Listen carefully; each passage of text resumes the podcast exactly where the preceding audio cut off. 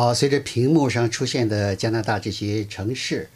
和一些风光的照片呢，我们今天的节目就开始了。在今后的这个一个月的时间里，大选的期间呢，呃，观众朋友们或听友们会可以更多的看到加拿大一些主要城市一些政治活动人士在那里举行竞选集会的图片。好，今天我们的节目呢，就是跟我们跟我一起在播音室里有本台的黎黎、吴威和沈二。欢迎各位关注我们的网站 www.rcinet.ca，还有我们的 Facebook 加拿大国际广播中文频道。在每周五北美东部时间上午九点半，我们会有脸书直播 Facebook Live。另外呢，加广出品的加拿大新闻移动 App 已经可以在谷歌和苹果应用商店免费下载。呃，你想快捷方便的了解加拿大的一手新闻，请来下载我们的加拿大国际广播 App。嗯，那么下载这个 App 呃这个 App 呢是呃主要还跟国内的听中国大陆听友喜欢的微博的还是不一样。不一样，不一样。微博的话，应该说是更加的怎么说呢？它的呃面它像一个公开的一个这个呢，咱们的这个呃下载的可以免费下载的 App 呢，是在一些呃所谓的西方的这个平台上。不不也不是希望你在国内可以国内可以下载，可以下载。但是你是不是要先上谷歌的什么什么东西？对，它谷歌应用商店和苹果应用商店你都可以找到。那如果如果谷歌现在在中国还不开放的情况下，下载了这个 app 以后，对在大陆的观看有它它这是另外一回事，就是说那个你下载 app 没有问题，但你看内容的话，它还是 block，还还是还是还是封闭的，你还是要通过 VPN 来看。可是在中国来说，还是微博是比较方便。微博是最方便最快捷的方式。好，啊。刚才讲了，我们在每周九点、每周五的九点半会有脸书直播，欢迎您收听收看。在今天的节目里呢，我们还是谈谈这个星期的几篇报道。其中一篇报道讲的是加拿大这个星期的最大的新闻——大选开始了。实际上早就知道是十月二十一号要举行投票，这关键问题就是不知道呢，所谓大选的竞选阶段什么时候开始？可以短三十天，个三十。而最最短不能超过三十五五六天吧，啊，最长可以是快两个月。上一次哈珀二零一一五年举行大选的时候，搞了七十八天的大选，时间是很长。所以关键就是什么时候开始进入竞选阶段，这个问题呢，是大家还是过去一段时间媒体一直在。猜测现在这个礼拜知道了。对，这就好像是发令枪，这个大家都站在早就站在起跑线上了。但是这个发令枪呢，是在星期三九月十一号的时候宣布的，开始大选了。也就是说，这个发令枪掌握在。特鲁多手里，对，掌握在执政党手里，这个是就是执政党的一个竞选优势吧。那么，呃，这个大选开始了以后呢，当然就是呃，各路媒体、各路记者都有很多的都有很多的这个评论。其中就是《环球邮报》的呃一个可以算是主笔吧，一个专栏作者叫克拉克的，他就觉得说，这次大选如果说和以往的大选有一个不一样的地方呢，就是价值观是这可这。照他的话来说，这是一次价值观之战，就是他没有一个压倒性的议题，大家都觉得一定要在一定要在这个议题上分出一个左中右来，没有一个这样的压倒性的。就连那个气候变化就算不上压倒气气候变化可能会是一个非常主要的议题，但是呢，就是说可能选民来在看。要选谁，要投谁的票，不投谁的票的时候呢，更会看重的是说谁跟我站在一边，谁更像我，或者和我更像谁。这实际上是一种认同，就是价值观认同。说到这个气候变化，好像是呃，在在不少国家呢是非常重要的问题，在欧洲国家肯定很受重视，但是在加拿大呢，像前几天不是报道过，我们咱们也做过这报道，说是加拿大的联邦政府环境部长受到这个人身安全的威胁。啊，就说明在加拿大呢是有支持在对这个积极应对气候变暖的，也有人觉得这没啥大问题，特别是加拿大这个成天是抱怨呃气候冬天气候呃太寒冷太多雪的，有些人觉得你对我没啥了不起的，所以这个在环在气候变暖的问题上呢，恐怕还真。真不算是这个加拿大人多数人一致觉得这是一个非常重要的问题。你刚才是说你是说跟欧洲比，但是呢，这个多伦多新报的这个专栏作者埃贝尔他在呃他在一次分析当中他也讲到过，就是如果你跟前几年相比的话，气候变化问题今年，而且在他的在他的评价里面，你如果一定要在所有的呃。议题里面找一个的话，气候变化可能会是一个重要性非常显著的问题。对他说。他回顾说，这个这这个二零零八年应该是二零零八年的时候，自由党的斯蒂芬迪翁迪翁竞选的时候，他就拿这个气候变化做主打议题，碳税啊，就是碳排放啊什么的，惨败。这是但是时间不对，所以你要想打胜一场政治战的话，得时间也对。对，十一年以后，就是他就认为说，加拿大人现在对气候变化的问题的看法，已经跟二零零八年不可同日而语。所所以以在在接下来我们看，可，能还真的是所以这次大选的时候，很多人觉得绿党是一个要可以可能会是这是一个很重要的因素很有这机会个呃很有呃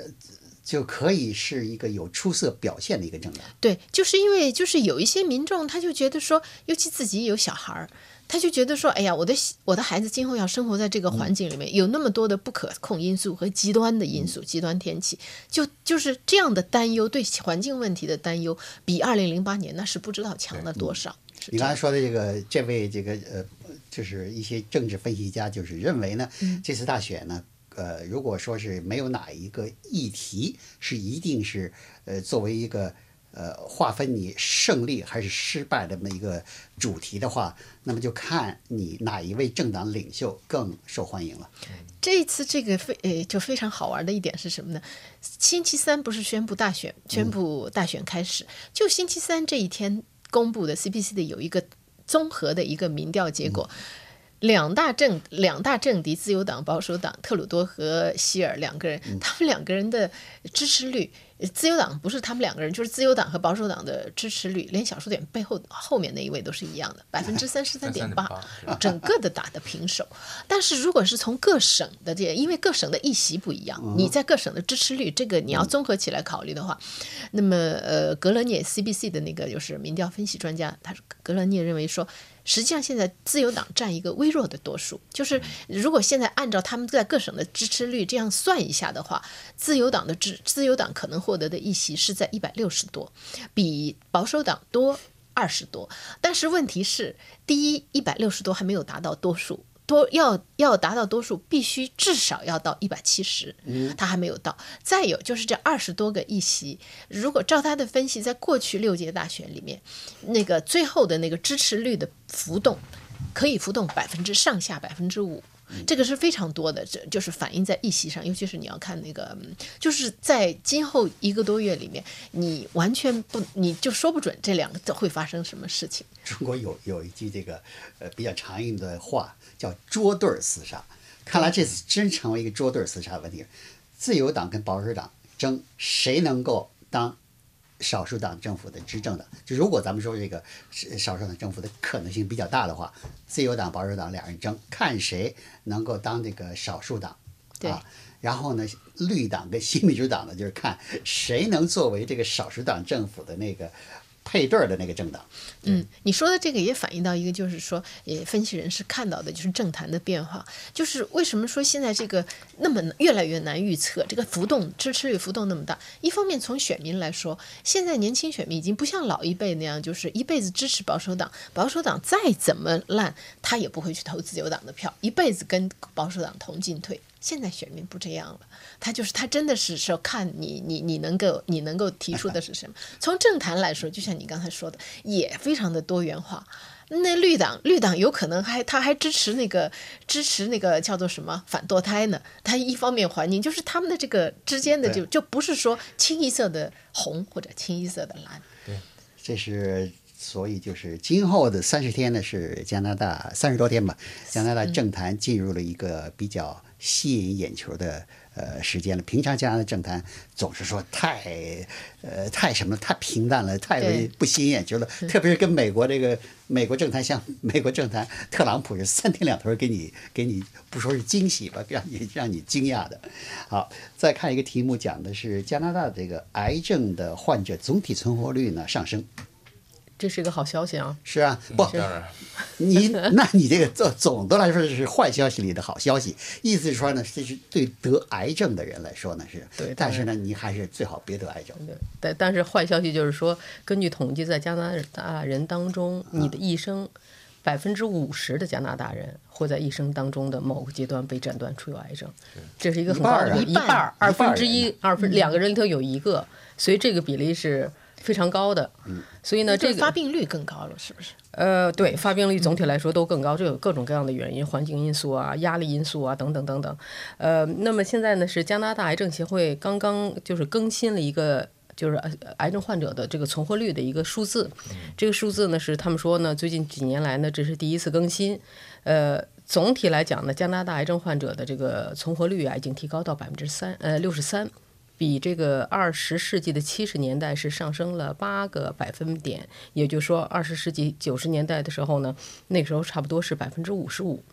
那么加拿大癌症协会的发言人，呃，利亚史密斯说：“他说这主要是为什么呢？是一个是归功于叫做所谓的精确医学，精确医学，他说把癌症治疗推上了一个非常全新的，而且不同的一个水准。这包括什么呢？就包括一个是有不同的有新不断有新的药物靶向药物。对靶向药物，对这个词很好。然后呢，还有就是干细胞移植。所以呢，那么对于癌症患者呢，医生呢可以根据这个人的他的基因，对他的基因进行测试，根据他的基因，然后根据呢他患的癌症的这个独特的特征来进行治疗。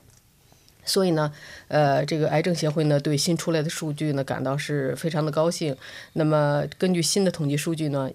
有几大发现呢，比较让人就是出人意料。一个是血癌患者已经就是存活率大大上升，不像以前那么可怕了。那么血癌呢，说这个存活率啊，在最近这几十年来提升了百分之十六到十九个百分点，是很高的。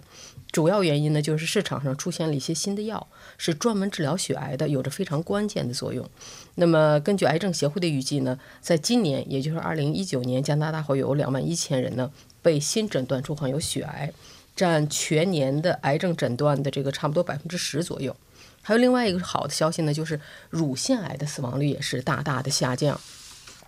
如果和一九八六年那个时候是个顶峰，跟那个时候相比呢，现在乳腺癌患者的死亡率可以说是下降了几乎一半，也是。主要是什么呢？一个是现在加拿大妇女啊，普遍都进行定期检查，所以呢，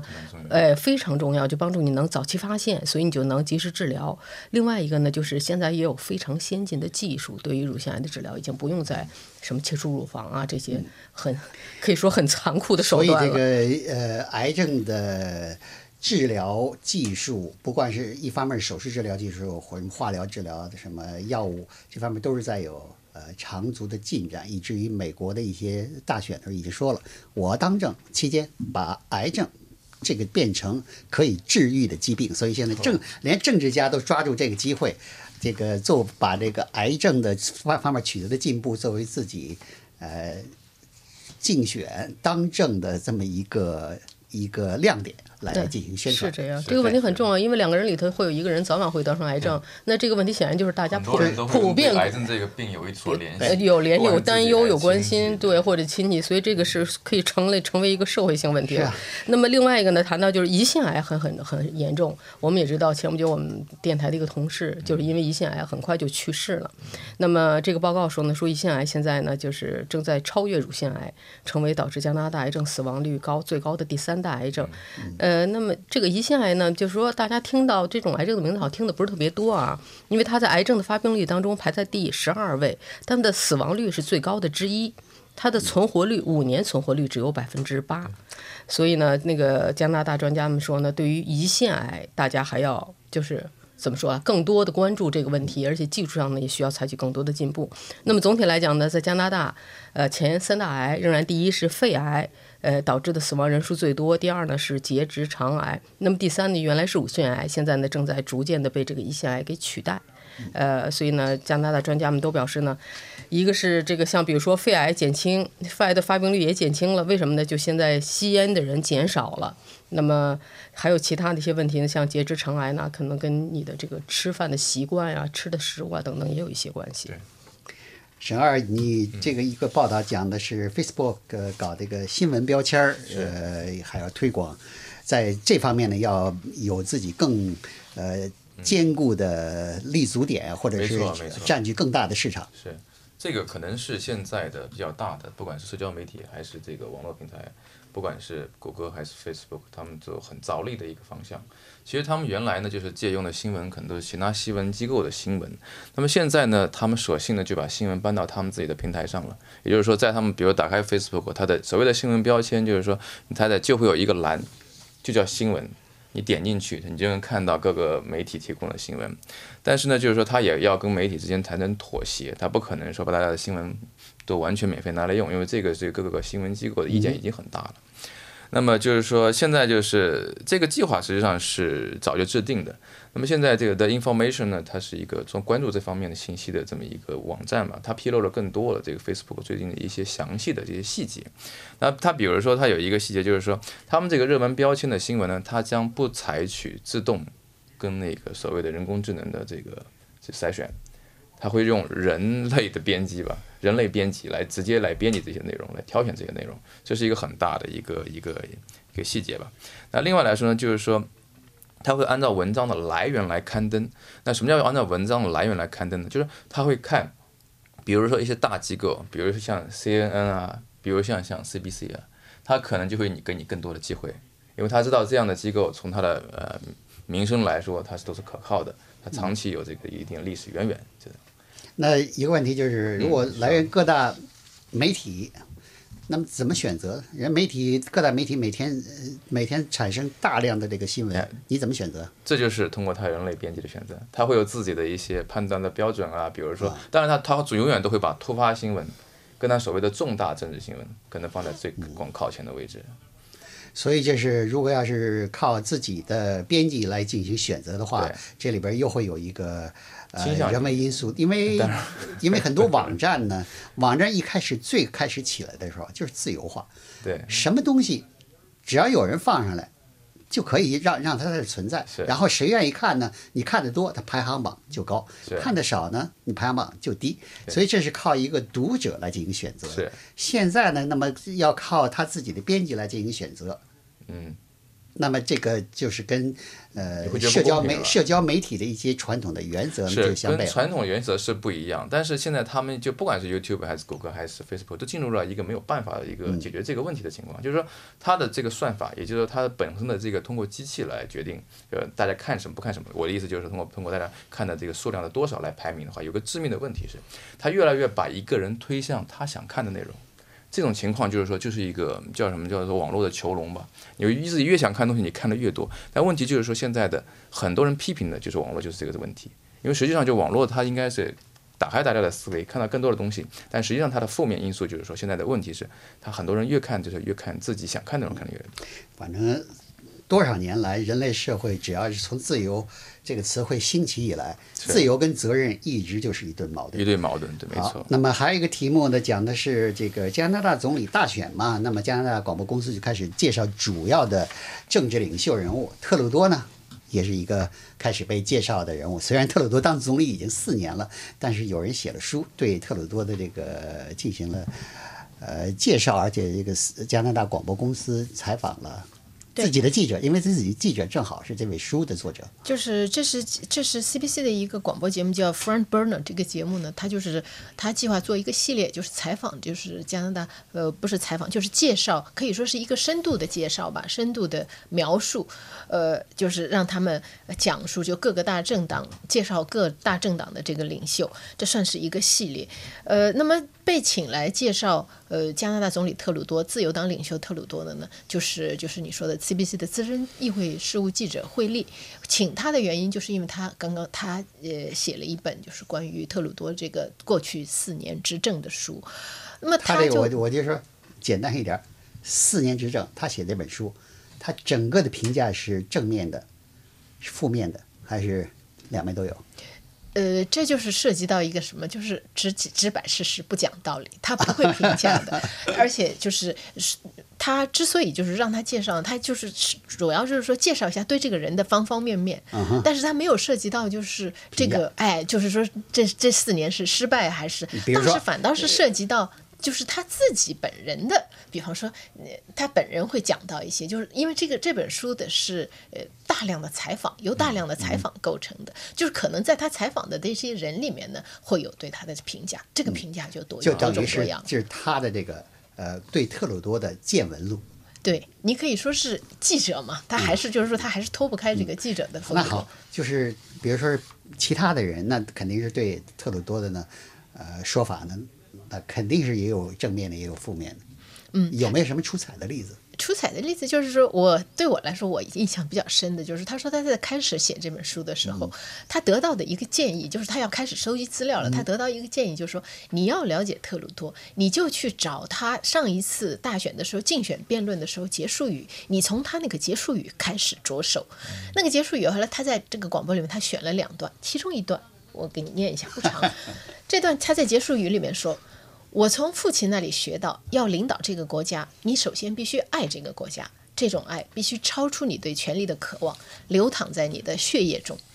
这种表述方式啊，华人可能就是在，尤其在国内的时候，你会比较熟悉。但是对于加拿大人来说，有的人觉得说，哎，很新鲜。其他政治家很新鲜，但是我当我听了感觉以后，觉得是这个他给自己定的标准很高啊。不，他但是有的人就是他不习惯这样，不光是说给自己定的标准高，据说当时他也放了一段，当场就有人说：“你这个结束语 horrible，你到底想说什么？”就是这是另外一种反应，一种反应就是说很新鲜，这个就是你就会觉得说他有点呃太高了，就是不知所云。我为什么说他他给自己定的标准很高？因为你可以给说呢，如果要选择的话，永远把加拿大民众的利益放在第一位。但后来的现在最近引起的争论呢，SNC 拉瓦兰他被抨击的正是把自己跟政党的利益放到了第一位。对，但是就是说，为什么这个为什么呃有会人家会建议他去看这段结束语呢？就是他这个结束语表示出表现出就是特鲁多身上的一种理想主义色彩，尤其是在初期的时候，这一点就看你刚才说评价他的这个政政治顾问 Butts 也是这样说，然后还有就是外长。呃，财长这些接受过他采访的人都提到这个特点，这个特点也影响到了自由党在执政的最，尤其是早期的这个他提出来的一开始这个一开始就是大家对特鲁多政府就有两个字非常印象，一个是什么？三 w a y 我们要搞的阳光政治，过去的那些什么黑暗的政治、传统政治全部抛弃，搞阳光政治。还有一个就是什么？要要搞这个平等。对。平等不但要男女平等，什么各个呃族类的平等，还有这各个社会上的少数呃弱势群体都要平等。另外就是说和原住民和解，男女平等。甚至像贸易这样，就是说你基本上就是实打实这样的东西，它都也跟劳工权益啊、男女同工同酬都挂上钩。就是这个是他的执政的一个很鲜明的色彩。但是这个色彩呢，也给他带来了一些不便。就是你如果是说就事论事，我做我提出这个政策是为了达到一个什么目的也就算。但是你如果是有这个理想主义色彩呢，就让保守党就让自由党陷入了一个让他们很郁闷的一个评价的一个模式，就叫。总结起来，他们就觉得 yes but 就是这个，你说你遵守女权吧，你这个不是遵守女权，提倡女权吧，你这个嗯要提让这个内阁里面男女男女的一半一半啊，什么采取那些措施啊，yes，但是呢，你为什么？把给这个沙特阿拉伯卖军火呢？沙特阿拉伯那是女权的天敌呀，那是最大敌人，对吧？就是这一类的，比方说气候变化，你实行碳税，yes，好啊。但是你为什么支持输油？你为什么买下输油管呢？就让他陷入了一个理想跟现实之间呢有距很有区别。所以理想的是很华丽的，现实是很骨感的。就是对他就是。再涉及到现实，就是他总是因为作为总理，你总是要回来处理这些国计民生、鸡毛蒜皮的这些事情。在这个时候，肯定在今后这个呃五个星期的大选之中呢，特鲁多的要回答很多现实性的问题了。对，光用理想看来是不够的。还有一个报道讲的是温哥华这个呃跟 BC 省啊豪华游轮的生意做得很不错，但是呢，也有人提出了污染的问题。是这样的，因为我们都知道夏季、秋季一直都是豪华游轮旅游的高峰季节。那么来加拿大的这些游轮呢，停靠最多的就是不列颠哥伦比亚省，这也是这也是能理解的。那么根据统计呢，今年啊，预计呃温哥华港接待的游轮有乘客会超过一百万人。毫无疑问了，这带来了很大的经济效益。但是呢，这个行业现在对环境的影响也受到越来越多的抨击。呃，加拿大广播公司报道说，说今年温哥华港接待会大约超过一百万，就一百零七万名游轮乘客；维多利亚港呢会接待七十万名游轮乘客。呃，那么我们也知道，这种游轮实际上就相当于一个小城市一样，浮动在那里头的。呃，它它航行啊、照明啊、取暖、餐饮、客房、垃圾、各种各样清洁，这些都需要消耗大量的能量。而现在游轮用的燃料呢，又是叫做重质燃料油，非常脏，比那个汽油还脏。那么在这种情况下呢，环境保护组织自然也不会放过邮轮行业了，整天也追着邮轮行业猛追猛打。呃，澳大利亚的一个研究呢，曾经说说邮轮行业的温室气体排放量占到全球排放量的大约百分之零点二。呃，如果要是游轮在海上旅行的时间是七天的话，那么差不多平均每个乘坐邮轮的人释放出的二氧化碳差不多相当于零点八二吨。所以呢，这个数字也是不小的。你就七天时间，你就放出这么多、这么多二氧化碳出来，呃，但是呢，邮轮行业表示呢，说其实我们也在这个注意这个问题，我们采取更正、更各种各样的措施，呃，比如说，呃，我们现在呢在争取呢，在用这个液化天然气，呃，减少环境的污染。我们的目标呢是要到二零三零年的时候，把温室气体的排放量降到比二零零八年要低百分之四十的水平。那么还有另外一个大措施呢，就是在温哥华港啊，实际上从二零零九年开始就已经安上了，就是专门为游轮提供的这个供电系统。所以游轮进港之后呢，他们可以把自己的这个发动机啊停掉，完全通过岸上的供电来进行照明啊、烹调、加热、空调等等。所以温哥华港说，自从这个系统安装以来呢，已经节省了大量的燃料，相当于减少了两万多吨的温室气体的排放。只不过呢，坏消息是，根据最新的统计，温哥华港停靠的游轮当中，目前只有不到百分之二十六选择就停靠之后采用这种岸电的供应。主要原因就是因为这个设施非常复杂。你看这个游轮本来是，呃，是一种豪华的旅游消费方式，如果要是它这个呃温室气体排放问题不解决，可以想象呢。可能不久之后，它就会成为环境保护组织示威的目标。那么很多这个顾客呢也会三思啊，这个到底我是选择不选择乘坐这个 乘坐反正游轮出去旅行？这些大的这些都要受抨击，飞机也是嘛。飞机的航空业现在受受到抨击也非常大，所以建议大家，比如说你要是出差的话，为什么一定要出差？你完全可以通过视频解决，又省钱又节省能源，就包括各种各样的。各种各样的国家级或者非常高级的会议，已经有环境保护人士提出，为什么要花那么多纳税人的钱跑到那个地方去？你们完全可以通过视频会议解决。嗯，对。好，那么这一次的我们呃一周来的节目回顾呢，就到这里。欢迎您以后继续关注我们每周星期五的脸书直播节目。欢迎各位发表评论和看法。我们的电子信箱是 china at r c i n e t dot c a。我们的新浪微博是加拿大国际广播中文。祝您健康愉快，我们下次节目见。